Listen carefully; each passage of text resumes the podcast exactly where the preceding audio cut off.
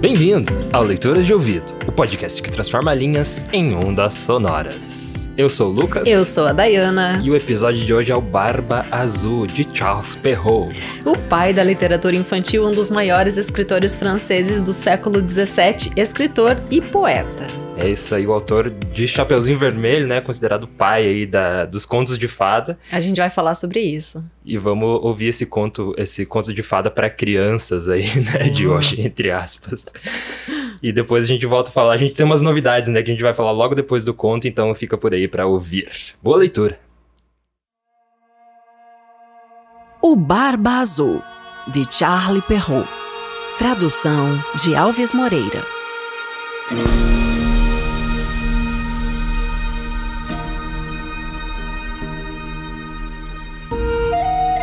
Era uma vez um homem que possuía belas casas na cidade e no campo, baixelas de ouro e de prata, móveis requintados e carruagens douradas. Mas, por infelicidade, esse homem tinha a barba azul, detalhe que o fazia tão feio e tão terrível que não havia mulher nem moça que não corresse ao vê-lo. Uma dama de alta linhagem, sua vizinha, era mãe de duas filhas absolutamente bonitas. O homem pediu uma delas em casamento, deixando que a vontade materna fizesse a escolha. Nenhuma das duas o aceitava. E uma passava indicação para outra, pois nenhuma queria aceitar um homem de barba azul. Não lhes era agradável tampouco a circunstância de ele já ter desposado várias mulheres, sem que ninguém soubesse que fim levaram.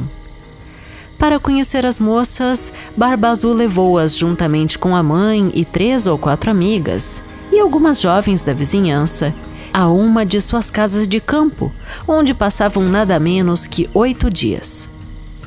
E foi então só passeios, caçadas e pescarias, danças e festins e comidinhas. Ninguém dormia. Passavam a noite pregando peças umas nas outras. Afinal, tudo transcorreu às mil maravilhas e a mais nova das meninas começou a achar que o dono da casa não tinha barba tão azul assim e que era um homem de muita dignidade. Assim que voltaram para a cidade, o casamento foi realizado. No fim de um mês, Barba Azul disse à mulher que tinha de fazer uma viagem de três semanas, no mínimo, à província, a fim de resolver um negócio importante. Pedia-lhe que se divertisse à vontade durante a sua ausência, mandasse buscar suas amigas, levasse-as para o campo se quisesse, comesse do bom e do melhor.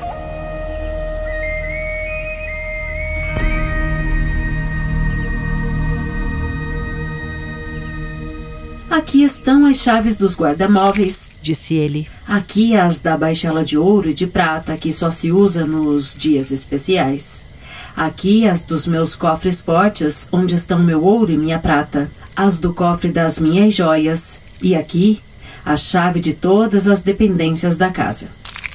Esta chavezinha é a chave do gabinete que fica no extremo da galeria do porão.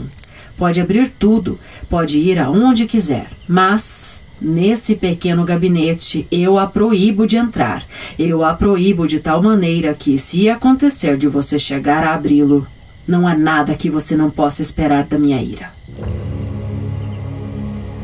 Ela prometeu cumprir à risca tudo aquilo que lhe tinha sido ordenado, e ele, depois de beijá-la, tomou sua carruagem e partiu.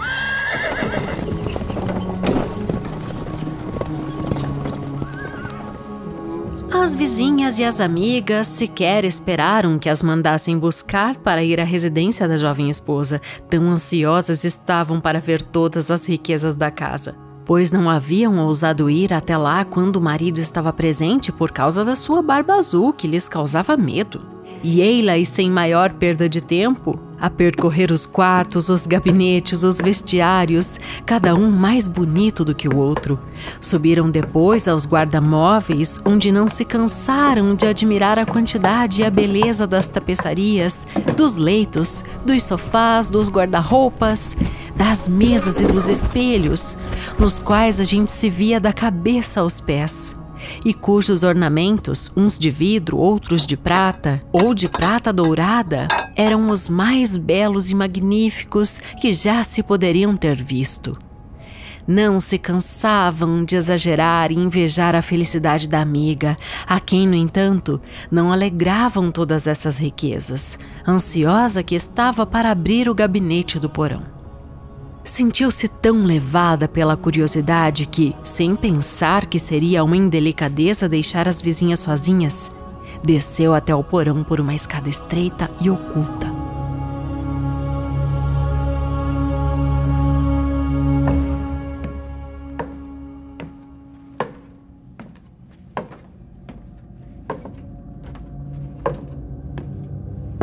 e com tamanha precipitação que por duas ou três vezes achou que ia quebrar o pescoço. Ao chegar à porta do gabinete, deteve-se, lembrando-se da proibição que o marido lhe fizera e considerando que lhe poderia acontecer uma desgraça por ter sido desobediente. Mas a tentação era tão forte que ela não a conseguiu vencer. Segurou a pequena chave e, trêmula, abriu a porta do gabinete. Nada viu a princípio, pois as janelas estavam fechadas. Segundos depois, começou a perceber que o assoalho estava todo coberto de sangue coalhado, no qual se espelhavam os corpos de várias mulheres mortas, corpos presos ao longo das paredes. Eram todas as mulheres que Barba Azul desposara e que uma a uma havia estrangulado. Pensou que ia morrer de susto e a chave do gabinete caiu-lhe da mão assim que a retirara da fechadura. Depois de recobrar um pouco o ânimo, apanhou a chave, fechou a porta e subiu para o quarto a fim de se refazer. Não o conseguia, porém, tão grande lhe era o tumulto. Ao perceber que a chave do gabinete estava manchada de sangue, limpou-a duas ou três vezes, mas o sangue teimava em não desaparecer lavou-a, esfregou-a com sabão e pedra-pume. Em vão. O sangue permanecia, pois a chave era de fada e não havia meio de limpá-la totalmente. Quando se tirava o sangue de um lado, ele voltava do outro. Barba Azul retornou de viagem logo nessa mesma noite e disse haver recebido no caminho cartas com a notícia de que o negócio que o fizera partir acabara de se realizar com vantagens para ele. A mulher fez o que pôde para se mostrar encantada com o inesperado retorno. No dia seguinte, ele pediu-lhe as chaves e ela as entregou, mas sua mão tremia tanto que Barba Azul adivinhou sem maiores esforços o que havia acontecido. Por que é que a chave do gabinete não está junto com as outras? perguntou-lhe. Devo tê-la deixado lá em cima, na minha mesa. Quero a chave aqui e agora, já já. Depois de muitas delongas, a mulher teve de entregá-la. Barba Azul examinou-a e disse: Por que este sangue na chave? Não sei nada disso, respondeu a pobre criatura, mais pálida do que a morte. Você não sabe de nada, continuou ele. Mas eu sei muito bem, você tentou entrar no gabinete. Está certo, minha senhora. Lá entrará e irá ter o seu lugar ao lado das que lá encontrou. Ela se jogou aos pés do marido, chorando e pedindo-lhe perdão, com todos os sinais de um arrependimento sincero por não haver sido obediente. Bela e desesperada como estava, seria capaz de enternecer um rochedo, mas Barba Azul tinha o coração mais duro do que um rochedo. Tens de morrer, minha senhora, e logo! Visto que tenho de morrer, respondeu ela, fitando-a com os olhos banhados de lágrimas, dê-me um pouco de tempo para rezar a Deus. Dou-lhe meio quarto de hora, replicou Barba Azul, e nem um momento a mais. Quando ela se viu sozinha, chamou a irmã e disse-lhe: Minha irmã Ana, era este o seu nome. Eu te suplico, sobe ao alto da torre para ver se os meus irmãos não vêm. Eles me prometeram que viriam me ver hoje, e se os vir, faze-lhes sinal para que se apressem. A irmã Ana subiu para a torre e a pobre aflita gritava-lhe de vez em quando: Ana, minha irmã, não estás vendo ninguém? E a irmã Ana lhe respondia: Não vejo nada a não ser o sol que brilha e a erva que verdeja. Enquanto isso, Barba Azul, com um grande cutelo na mão, gritava para a esposa com toda a força: Desce depressa, ou eu subirei aí. Mais um momentinho, por favor, respondia-lhe a mulher. E em seguida, baixinho: Ana, minha irmã, Ana, não vês ninguém. E a irmã Ana respondia: Não vejo nada a não ser o sol que brilha e a erva que verdeja. Desce depressa, Bradava Barba Azul. Já vou, respondeu a mulher. E depois: Ana, minha irmã Ana, não vês ninguém? Só vejo, respondeu a irmã Ana. Uma grossa poeira que vem da banda de lá. São meus irmãos? Infelizmente não, minha irmã. É um rebanho de carneiros. Não vais descer? bradava Barba Azul. Mais um momento, respondia a mulher. E depois: Ana, minha irmã Ana, não vês ninguém? Vejo, respondeu ela. Dois cavaleiros que vêm do lado de cá, mas ainda estão muito longe. Louvado seja Deus! exclamou pouco depois. São meus irmãos. Estou fazendo sinal para eles, tanto quanto me é possível para que se apressem. Barba Azul pôs-se a gritar tão alto que a casa estremeceu. A pobre mulher desceu e jogou-se-lhe aos pés, desgrenhada e em prantos. Isso de nada adianta, disse Barba Azul. Você precisa morrer. Em seguida, segurou-a com uma das mãos pelos cabelos e ergueu com a outra o cutelo no ar, a ponto de lhe cortar a cabeça. A pobre mulher, voltando-se para ele, rogou-lhe que lhe concedesse um breve momento para se recolher. Não, não, disse ele. Encomenda bem tua alma a Deus. E erguendo mais o braço naquele momento, bateram à porta com tanta força que Barba Azul parou subitamente. Abriram. E logo se viram entrar dois cavaleiros que, sacando da espada, correram na direção de Barba Azul. Ele percebeu que eram os irmãos da sua esposa, um deles dragão e outro mosqueteiro, e fugiu sem maior demora para se salvar. Mas os dois irmãos o perseguiram tão de perto que o alcançaram antes que ele pudesse atingir a escada externa atravessaram-no fio da espada e o deixaram morto. A pobre dama estava tão morta quanto o marido, sem maiores forças para levantar-se e beijar os irmãos. Revelou-se que Barba Azul não tinha herdeiros, razão pela qual sua mulher tornou-se dona de todos os seus bens. Empregou parte deles no casamento da irmã Ana com um jovem fidalgo que a amava há muito outra parte na compra do posto de capitão para os dois irmãos. E o resto no casamento dela própria com um homem muito distinto que lhe fez esquecer o mau tempo que ela passara com Barba Azul. Moral Tão plena de encantos a curiosidade, mas custadores às vezes prantos. Cada instante disso se vê em exemplos claros. É, Perdoe, belo sexo, um deleite fugaz. Mal o gozamos, se desfaz, e custa sempre muito caro. Outra moral.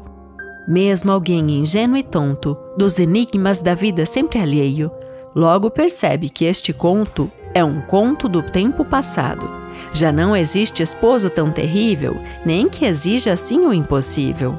O mais ciumento e insatisfeito trata sempre a mulher com tanto jeito que tenha a sua barba esta ou aquela cor, é difícil dizer qual dos dois é o Senhor.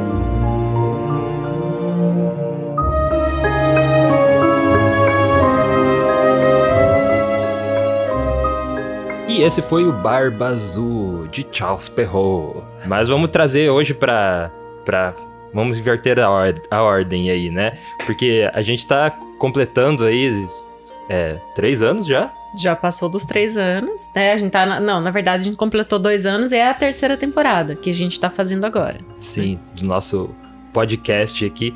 E a gente. Eu fico assim. É, que eu tenho uma certeza em não é ser ter falsa modéstia. Na verdade, não vou ser falso, vou ser bem sincero. Seja autêntico, do, Lucas. É, vou ser bem sincero. É disso do, que o mundo precisa. Do que eu vou falar. Eu acho que o nosso podcast é o melhor podcast de literatura do Brasil hoje. Hum, eu tenho eu essa, também acho. Eu tenho essa certeza. Porque, De literatura? É, se você for nos de e literatura. arrisco dizer que um dos melhores de artes. É, de artes a gente é, meio que muda o nicho, porque os podcasts de artes daí já entra Jovem Nerd, Várias já entra coisas. Matando Robôs Gigantes. Então já entra outros podcasts que Uhum. são de outros assuntos, assim, né? Mas eu acho que a gente pode focar aqui bastante no livros, né? No, na categoria books, que é onde a gente tá é, inserido, e daí a gente tá na categoria maior de artes também, né? Tá Mas vamos focar no, no books. Ui. E eu tenho essa certeza porque eu já ouvi, assim, o, é, o que aparece nos top 50 de podcasts, assim, de books. Uhum. E eu acho que o nosso valor de produção é muito alto. Aqui, se você não conhece leitura de ouvido, é eu e você que fazemos, né? É. Então a gente tem essa. Você, eu e todos os nossos amigos imaginários. A gente coloca né, nessa roda viva, assim, para conseguir fazer o podcast. Então tem toda a edição de áudio, tem a narração. Vamos falar por or- ordem Não, aí, né? vamos falar por ordem. Busca do texto, estudo do texto, interpretação, daí sim a gravação do É, texto. Esse cuidado com o texto de não ser. é, de ser algo que a gente possa usar também, que a gente não vai Uhum. pegar ali e ler um, um, é, autor moderno ali sem ter autorização, né? Então a Uhum. gente tem esse cuidado de ler tendo. possuindo essa autorização pra gente fazer, né, o, o episódio. Então pode Aí continuar. sim a narração em audiodrama. Hum. Esse áudio cru vai pra você. Sim. Continua. Aí tem aí toda a inserção de, de efeitos sonoros, né? Que você acabou de ouvir aí. E, né? E até esse momento, e ainda é só nós dois, né? Que estamos que estamos fazendo. Então, toda essa inserção do efeito sonoro. E daí a gente é, Escuta. escuta o episódio pronto, faz é, alterações que é, possíveis, né? Que se precisa fazer. Mas hoje a gente tá tão afiado que... de- Normalmente a primeira versão é, já é, é a final, né? É. E... Leitura crítica ali, né? Do, da, escuta crítica, mas. Isso, daí a gente vem e faz isso aqui, que é as notas de rodapé que você tá ouvindo. E aí, gravado em vídeo nessa parte da- das Uhum. notas de rodapé também, assim como a introdução do episódio.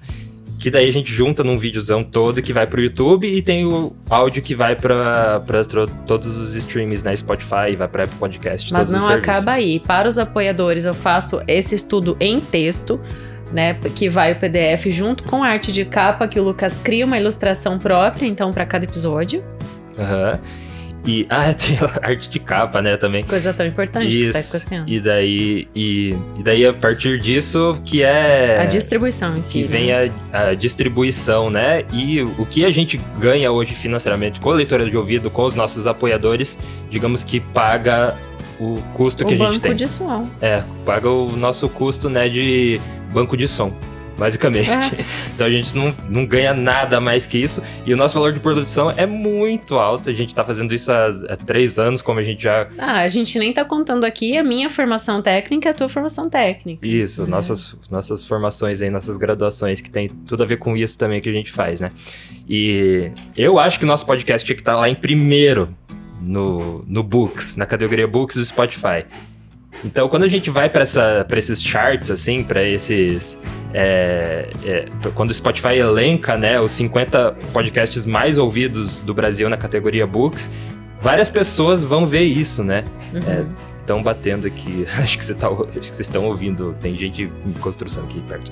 É, mas enfim, to- esses 50 episódios que o Spotify, elenca vai para várias pessoas que entram lá. Ah, vamos, vamos ouvir os mais. Vamos ouvir os mais ouvidos. E a gente vai estar lá. Aham. E a gente nem sempre entra nesses top 50. É, por exemplo, agora. é, é, tipo, no meio da semana, assim, a gente fica fora e tal. E o que eu queria era a gente estar lá em primeiro, porque eu acredito que o nosso valor de produção seja de top 5, pelo menos. Eu quero abrir um parênteses. Eu queria que a gente estivesse em primeiro para que mais e mais pessoas estivessem consumindo literatura, sabe? Meu objetivo não é ficar famosa, mas eu quero que as pessoas tenham a oportunidade de, sabe, se tocar pelo texto. É, o mundo precisa pensar mais. Eu acho que a literatura é é um caminho para isso acontecer. É uma bandeira que eu levanto. Eu já Sim. falei outro dia aqui, né, da, do pou- pouca inserção da poesia na escola, na minha opinião. E eu acho que as pessoas precisam mais do universo, assim, altruísta que a literatura provoca na gente. É, então. É, concordo plenamente. A gente tá com esse clima hoje de denúncia. até, até mudei a trilha de fundo ali para tentar tocar o seu coração aí. Que é bem importante a gente levar essa literatura, e não só a literatura, né? Porque o que a gente vê em podcasts de books é ou a pessoa faz a análise de alguma coisa, ou ela faz. Ela lê A pura leitura. a pura leitura e terminou por ali. O que a gente traz aqui é um- uma mistura, a gente criou esse, pro- esse formato, né, original, Uhum. então não tem nada. é, Eu acho que não existe nada que, que seja desse nosso formato de ler é, e ter essa sonorização cinematográfica e ter a discussão ainda, análise depois, baseado, né? Em todo conhecimento de literatura que você tem, e também eu sou leitor ávido, né? Mas claro, você tem formação acadêmica de literatura, então você traz com muita substância, assim, toda, todas as críticas, né? E eu dou os meus pitacos e faço as piadinhas Não, e toda essa substância ilustrativa que, eu, que tem o nosso produto. Bom, quem vê pela Apple Podcast não consegue visualizar a arte de capa, mas vai no YouTube, você vai ver todas as artes e no próprio Spotify também dá pra visualizar. Sem contar que o nosso Instagram tá tudo lá, né? Se você entrar lá no arroba leitura de ouvido, você vai ter toda essa é, visualização. E isso é feito com muita propriedade. O Lucas estudou na Cadma Art University, né? Tipo, ele realmente estudou ilustração, ele é um ilustrador e Tá, meu trabalho hoje é ilustrador. ganha né? dinheiro, ganha vida fazendo ilustração, então a gente tem que, que também valorizar isso. É, então, é, daí você pergunta, por que, que eles estão, né, Falando tudo falando isso. tudo isso indignados? Porque é você que vai é, ajudar a gente a, a chegar a esses top 5 ali do- dos books, né? É, não só, não tô falando só de Spotify, mas de tudo. Então, como é que você pode fazer isso, né? Uma das Como? formas é nos apoiando pelo apoia.se barra leitura de ouvido, que lá tem o nosso financiamento coletivo é, mensal, contínuo, ou é, enviando Pix para leitura de ouvido.gmail.com, essa é a chave do Pix. Mas também, é, tipo, isso é, é, né, essa parte de ah, financiar, é, mais essa parte financeira, né, de apoio financeiro. Mas a gente vê como muito importante o compartilhamento, que é isso que faz os pod- o podcast crescer, né? Uhum. Então, quanto mais compartilhado nosso podcast é, também mais apoiadores a gente vai ter, né? Mais pessoas vai- vão estar ouvindo. Então, eu até vejo isso como mais importante, sabe? É claro que a gente é, é- incrível quando as pessoas apoiam a gente financeiramente, mas eu vejo que vai ter mais apoiadores se mais pessoas compartilharem. Então, você que está ouvindo aí, é, tem várias formas de você é, levar nosso podcast para outras pessoas. Uma delas, né, é o boca a boca, que né, manda um WhatsApp pro amigo ou é, para aquela pessoa que, que você acha que vai gostar do podcast, mas também tem como avaliar o nosso podcast, né? Então lá no, no Spotify agora você tem a ferramenta de avaliação, então você dá lá cinco estrelinhas, que também isso vai ajudar a gente é, chegar mais no, no topo ali, também na Apple Podcasts, enfim, todo, todo serviço tem seu sistema de, de avaliação, né? Então o Spotify é mais recente, você consegue dar as estrelinhas lá, o que é muito legal. E também é, compartilhando de qualquer forma, né? No Spotify, você aper- aperta lá no share, tem, dá pra você compartilhar de, no, Todos os canais. é, todos os canais, Twitter, Instagram, Facebook, WhatsApp, é, não sei se tem LinkedIn, Tem sim. mas é, é, então tá bom. Mas tem várias formas, né, de você fazer isso. E fazendo isso é que você vai apoiar a literatura, né? Apoiar esse formato que é um formato assim de é, eu tem um termo que o YouTube tem lá que é edutainment, né? Que é educação com entretenimento Uhum. é, em inglês, né? E eu acho que é bem isso que a gente faz aqui. A gente traz educação, mas não deixa de fora o entretenimento, que eu acho que é muito importante. Então, fica aí a nossa mensagem e ah, o nosso pedido para você nos ajudar a chegar lá no topo. E eu vou ficar de olho na- nos charts é, dos podcasts essa semana para ver se com essa mensagem a gente vai conseguir entrar ali é, mais alto nas, é, nos charts, né, de, de podcast. Assim como faz Adalberto Machado Santos, Adriana Mairink, com a editora Infinita Lisboa. Anderson Luiz Fernandes, Betânia Nascimento.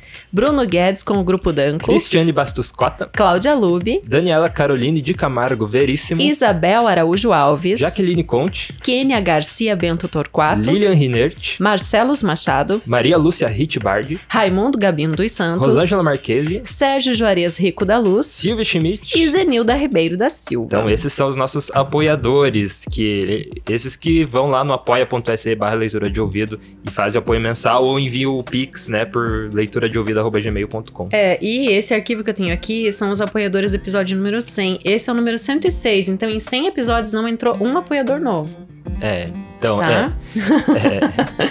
Então, A esse... gente queria que toda semana entrasse pessoas novas. né? Sim. É, mas é, teve o. No, no começo desse ano entrou. Vários é, Entrou novos. vários novos. Então tem os períodos que entra vários novos e tem os períodos de baixo. Mas. é, a gente não falou também do, de quanto você pode apoiar, então, mas isso fica assim, seu critério, né? É, lá no Apoia tem os, os valores é, separados, assim, de 5, 10, 15, 20, enfim, até quanto você conseguir. E também em Pix é, né, o quanto você conseguir também, é, o quanto couber ali no seu bolso. Mas isso é muito importante junto com o compartilhamento, né? É, Então, importantíssimo. pra gente, né, a gente já tá merecendo. tá Hoje você os- amanheceu. Tá entre os top 5, faz, faz algum tempo. Vê, eu vou compartilhar agora, só pra dar uma. É, só pra gente dar uma risada. Eu vou soltar um trechinho do, de um dos primeiros episódios do- da minha abertura, né? Você vai fazer isso. Só, só ali uns, uns segundinhos, só pra você ver também a evolução que a gente teve, né? Uhum. Então a gente não parou de soltar episódio desde que começou, então toda semana tem episódio. É, tem um dia no ano só que não sai episódio, uma semana no ano, né? Que é a última semana que a gente Na virada do ano. É, na virada do ano ali a gente pula uma semana, porque até, até porque não tem muito motivo de soltar, porque menos pessoas vão ouvir, né? As pessoas estão ocupadas com outras coisas. Então tem uma semana só do ano que a gente pula, mas do resto é toda semana a gente tem podcast, coloca no meio dos trabalhos de tudo e faz sair de qualquer, de qualquer maneira a gente, coloca lá e sempre prezando por qualidade, né? Então eu vou soltar um pedacinho só pra gente ter esse contraste, sabe? Do, do que que era e o que que é hoje, o começo. Então vai lá, vamos passar vergonha. Bem-vindo à Leitura de Ouvido, o podcast que transforma linhas em ondas sonoras. Podcast produzido por mim, Lucas Piaseski, e também produzido e narrado por Diana Basquim. O conto de hoje é O Espelho, do autor que transitou pelo romantismo e realismo brasileiro, o bruxo do Cosme Velho, Machado de Assis. Boa leitura! Então, agora, depois desse momento de confessional, né? E, e a gente vai Viu? falar. A minha narração também mudou bastante. Ah, a tua narração já era boa, porque você já tinha, já tinha trabalhado com locução, né? Mas eu era um. um parecia que tava drogado falando. Mas enfim. É, vamos falar sobre o conto de hoje, então, né? É, que vai ser rapidinho, porque a gente passou bastante tempo já. Então, falando. o que eu quero dizer é que o, o Charles, Charles Perrault, É, eu gravei a introdução três pra vezes. falar, pra falar em francês o Esse nome, dele, né? dele é. É, foi o cara que aos 70 anos de vida pegou todas essas historinhas populares que se ouvia por aí e resolveu escrever para os seus próprios filhos. É, muito legal. E além disso, além dele dar esse toque, essa roupa literária para essas historinhas aí faladas, é, populares, é, isso foi se tornando conhecido porque ele criou um livro que se chama é, Os Contos né, da Mãe Gansa, né? Que então depois ganhou esse nome de Contos de Fadas. E a partir disso ele também criou no final dessas fábulas aí a moral. E essa moral era colocada de uma forma poética. Então ele fazia os versos para criar essa moral desse, daquela historinha. Então Uhum. isso sim foi um trato literário muito grande. Ponto. Não era só uma explicação, né? A moral, É. ela fazia parte ali do texto. Que depois a gente viu que a moral meio que foi Virou pra esse lado de, ah, eu vou explicar pra você o, O que, que é o a que história. aconteceu. E a gente vê que a moral aqui era fazia parte do da, da narrativa, né, também. Justo. E essas histórias, apesar de serem feitas para criança, eram totalmente horripilantes, É. que depois foram adoçadas pela Disney. A gente já conheceu as histórias adoçadas, né? Sim, sim. Com essas trocas E é, é, muito. horripilantes. É bem importante falar que o Charles Perrault ele veio muito antes dos irmãos Green, né? Então os Uhum. irmãos Green ficaram muito famosos pelos contos de fada, Sim. mas ele veio antes, ele foi o autor ali da Cinderela, de, de Chapeuzinho Vermelho, né? Então ele. E ele, ele é o, o precursor de tudo isso, né? O pai de tudo. Aham. É, porque ele nasceu em 1628 e morreu em 1703. Então, é, a gente tá falando de um escritor do século 17. Será que esse é o mais antigo que a gente já trouxe? Eu arriscaria dizer que sim, Lucas, que, que- talvez seja a história mais precedente de todos os mais tempos antigo que a gente já trouxe que aqui trouxemos no ao podcast. Leitura de Ouvido. Se não me engano, tem uma outra do século 17, mas eu Ah, tem um conto que ele é africano. É, acho que esse também é bem né? antigo. Tem uns contos folclóricos É, assim. sem contar as histórias das Mil e Uma Noites, que a gente não tem Ah, a data, né? É, então, que a gente já trouxe ali Babá e 40 Ladrões, o Aladim e Lâmpada Mágica. Uhum. E em breve teremos outras, tá? Fica aí o gancho. Aham. Mas enfim, essa história encerrada em forma de poesia, com essa moral, essa lição, procurava incutir nas crianças um valor ético e um Medo. ensinamento pedagógico. Não, é um ensinamento pedagógico Sim. mesmo, né? Então, no caso da história do Barba Azul, o que eu gosto bastante, né? Claro, a gente tem essa situação do primeiro, talvez, não, o primeiro serial killer da história, né? Sendo colocado É, numa ele história, assim. um serial killer ali É. mesmo, né? Que o cara era. O prazer dele era matar mulheres, né? E ele desposava e matava, enfim. Mas a gente também tem é, mulheres sobressaindo, porque eu acho a expertise da caçula que se casou com o Barba Azul, no caso, e a irmã dela, Ana, muito interessante, porque as mulheres agem juntas ali, né? Uhum. Uma fica como se fosse a, a guardiã ali, visualizando os irmãos chegar, e ela ali, à beira da morte, com o cutelo praticamente no pescoço, tendo que se safar de alguma forma. Então, ali, a agilidade dos irmãos foi fundamental para que ela vivesse, mas além disso, como ele não tinha herdeiros e ela ficou com toda a grana e a riqueza do cara, que é muito bem descrita no conto, Uhum. Ela reconstruiu a vida da família toda, né? A, a irmã ganhou um bom dote. Que lindo, bonito. filha. Não, olha, Veio mostrar um desenho. azul também. Um desenho azul que a nossa filha acabou de fazer. Tudo a ver Nós com o episódio. estamos azuis. Parabéns, filha. Muito bom. Gente, pra ver como a gente encaixa, né? Hoje a gente teve que gravar de manhã, né? E a nossa filha não está na escola, ela está em casa nesse momento, produzindo coisas da escola. Mas enfim. É, ela. Ela mesma se casa de novo com alguém que ela acredita que merecia o amor dela depois disso. né? Sim. é. E fica essa lição pedagógica, né? Da crueldade no casamento, da violência. É, e eu vejo ah, ah, essa colocação da barba azul, né? Qual que é o motivo dela? Eu vejo que é muito pra fazer esse contraste de preconceito. Então, que no Hum. final da moral vem, né? Que é, seja ele de barba azul, qualquer cor de, de barba, né? É, isso não importa. Então, eu acho que ele, ele trouxe essa, essa, isso bem infantil, né? Pra mostrar pra criança que não importa, né? O que é, é, as aparências, né? Não importa se tem barba azul, o que importa é a índole da pessoa, né? Não, com certeza, bem pedagógico. Vou listar aqui alguns dos contos, então, que ele transpôs e tá em Contos da Mãe Gansa. Você já falou no começo ali, Chapeuzinho Vermelho. A Bela Adormecida, a Gata Borralheira, o Gato de Botas, Cinderela, As Fadas e o Pequeno Polegar e tantos outros. Todos eles estavam nesse livro, depois ganharam outras versões dos irmãos Green e de outros escritores de contos de fada.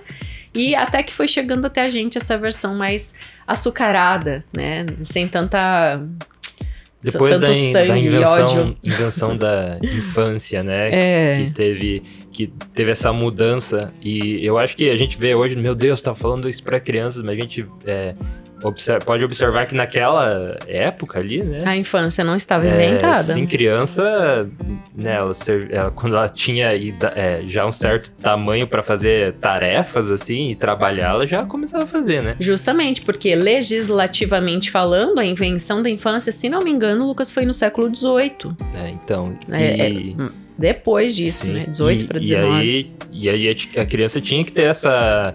É claro, é um baque ali ela ficar sabendo disso, é, mas mexia com ela, mas ela tinha que ser mexida dessa forma se ela quisesse sobreviver, né? Naquela É, porque sociedade. ela ia estar na rua ali, ia estar né, no meio das pessoas, no meio de pessoas poten- po- potencialmente más, É. e ela tinha que saber se virar. Então, essas histórias, apesar de serem super assustadoras, se a gente contar pra criança, também dá pra é, a gente colocar essa. Ah, você vai aprender a se defender se você ficar sabendo disso, né? Verdade, e pra mim essa história enaltece muito o valor da família, porque tudo acontece, né, esse final feliz, digamos assim, ocorre em função da união da família, né, a, a esposa ali com a irmã e os irmãos que vêm salvar, né? Uhum. Então a atuação da família é bem presente e acho, acho que essa lição também é bem importante para uma criança, né? Falar do valor da família. Agora uma curiosidade, meio quarto de hora foi o que ele deu para ela antes de matá-la, enfim, com o cutelo, né? Daí eu fiz o cálculo, né? Meio quarto de Um quarto de hora são 25 minutos, então foram 12 minutos e meio aproximadamente. Eu acho que é muito por- pela forma que eles viam o, horário, né, É. naquela época. Então era, eu acho que era tudo descrito dessa forma, não tinha essa coisa que a gente faz de é, minutos hoje, né? Uhum. Então eu acho que é mais pela tradução direta, né, da, da, da hora ali. É, pra ficar didático pra uma criança também, né? Bom, o Charles Perrault nasceu, então, na França, em Paris, e morreu em Paris. Ele era filho de uma família burguesa da França, do século XVII, né? Nobres de Tours. Tours era um lugar perto de Paris. O pai dele se chamava Pierre Perrault e a mãe Paquette Leclerc.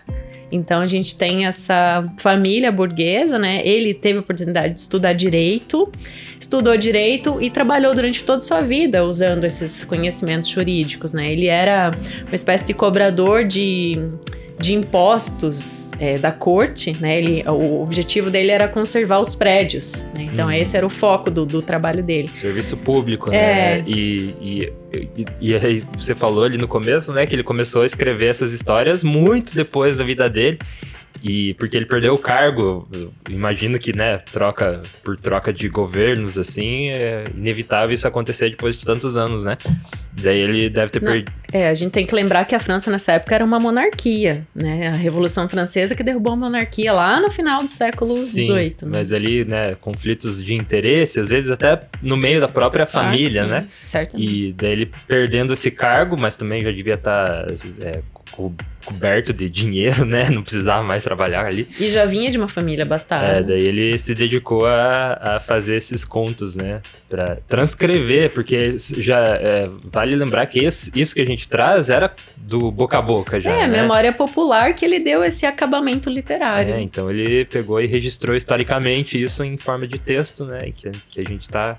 E que a gente, que a gente foi propagado depois pelos irmãos Green e que a gente consegue ler até hoje. né? E que a gente traz ao leitura de ouvido e continua então eternizando essas histórias aqui. Com É o nosso trato hoje, né? Essa sonorização, esse debate e. E eu quero trazer mais dele. Eu, que, eu tô bem curioso pra saber a Chapeuzinho Vermelho original dele. Porque eu li a dos irmãos Green, mas a dele eu nunca li. posso te adiantar que ela não é salva pelo caçador. Ai, falei final.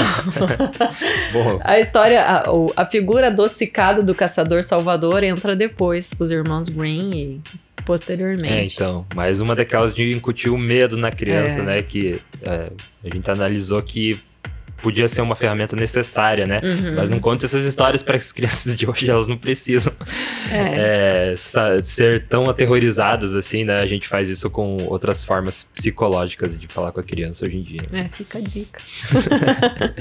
Então é isso aí, né? A gente sempre traz os apoiadores no final, a gente trouxe no começo, hoje a gente fez esse- todos esses pedidos e a gente espera que seja correspondido aí por vocês, nossos leitores Que de toque ouvido. o seu coração. É, e que a gente aí, com sua ajuda, né, chegue é, em posições mais altas para também a literatura chegar em posições mais altas aqui dentro do nosso Brasil e também dentro de e também para pessoas que de fora daqui, né, que falam português. A gente tem muita pessoa de fora que acompanha a gente. Uhum. Cerca de Então- 30 países nos acompanham. Estamos aí com 30 países de pessoas que falam português e chegam até nosso podcast é, dos outros países, né? O que é muito legal.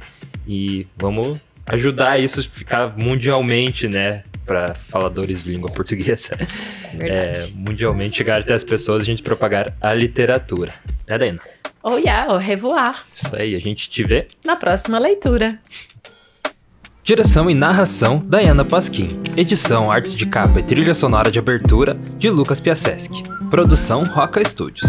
Avalie no Spotify e na Apple Podcasts. Siga para não perder os próximos episódios. Inscreva-se em youtube.com barra leitura de ouvido. Siga no Instagram Leitura de Ouvido. Fale com a gente no leituradeouvido.gmail.com. E a gente te vê na próxima leitura.